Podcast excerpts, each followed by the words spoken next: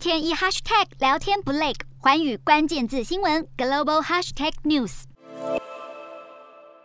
因应北极的战略和经济地位日益重要，加上俄罗斯入侵乌克兰，更凸显防御北极领土的重要性。美国陆军部正在研究改革阿拉斯加州的军事组织，例如将重装部队转型成轻装及空降部队，并改变训练方式等，来适应极地作战。去年刚打破美国军史，成为美国首位女性陆军部长的沃姆斯指出，目前阿拉斯加陆军部署的计划是，隶属第二十五步兵师的第一史崔克旅级战斗队与第四空降步兵旅级战斗队将合并，整编为第十一空降师。虽然规模会缩小，但因为阿拉斯加陆军指挥部规模也要扩编，因此驻扎在阿拉斯加的陆军人数不会减少。而今年三月，阿拉斯加陆军原定在路易斯安那州波尔卡堡联合备战训练中心的受训计划，却改在阿拉斯加原地受训，主要是希望部队能在设备不完善、地处偏远，而且气温刺骨及冰天雪地的地形下实际操练。这些举措都表明，美国军方越来越重视阿拉斯加部队，且在乌俄战争爆发之前就开始部署。因为政府官员近年来示警，俄罗斯不断扩大北极周边军事力量，中国则觊觎经济利益，美国的脚步却落后于中俄两国。不过，美国国内风气仍是不愿意将北极领土军事化，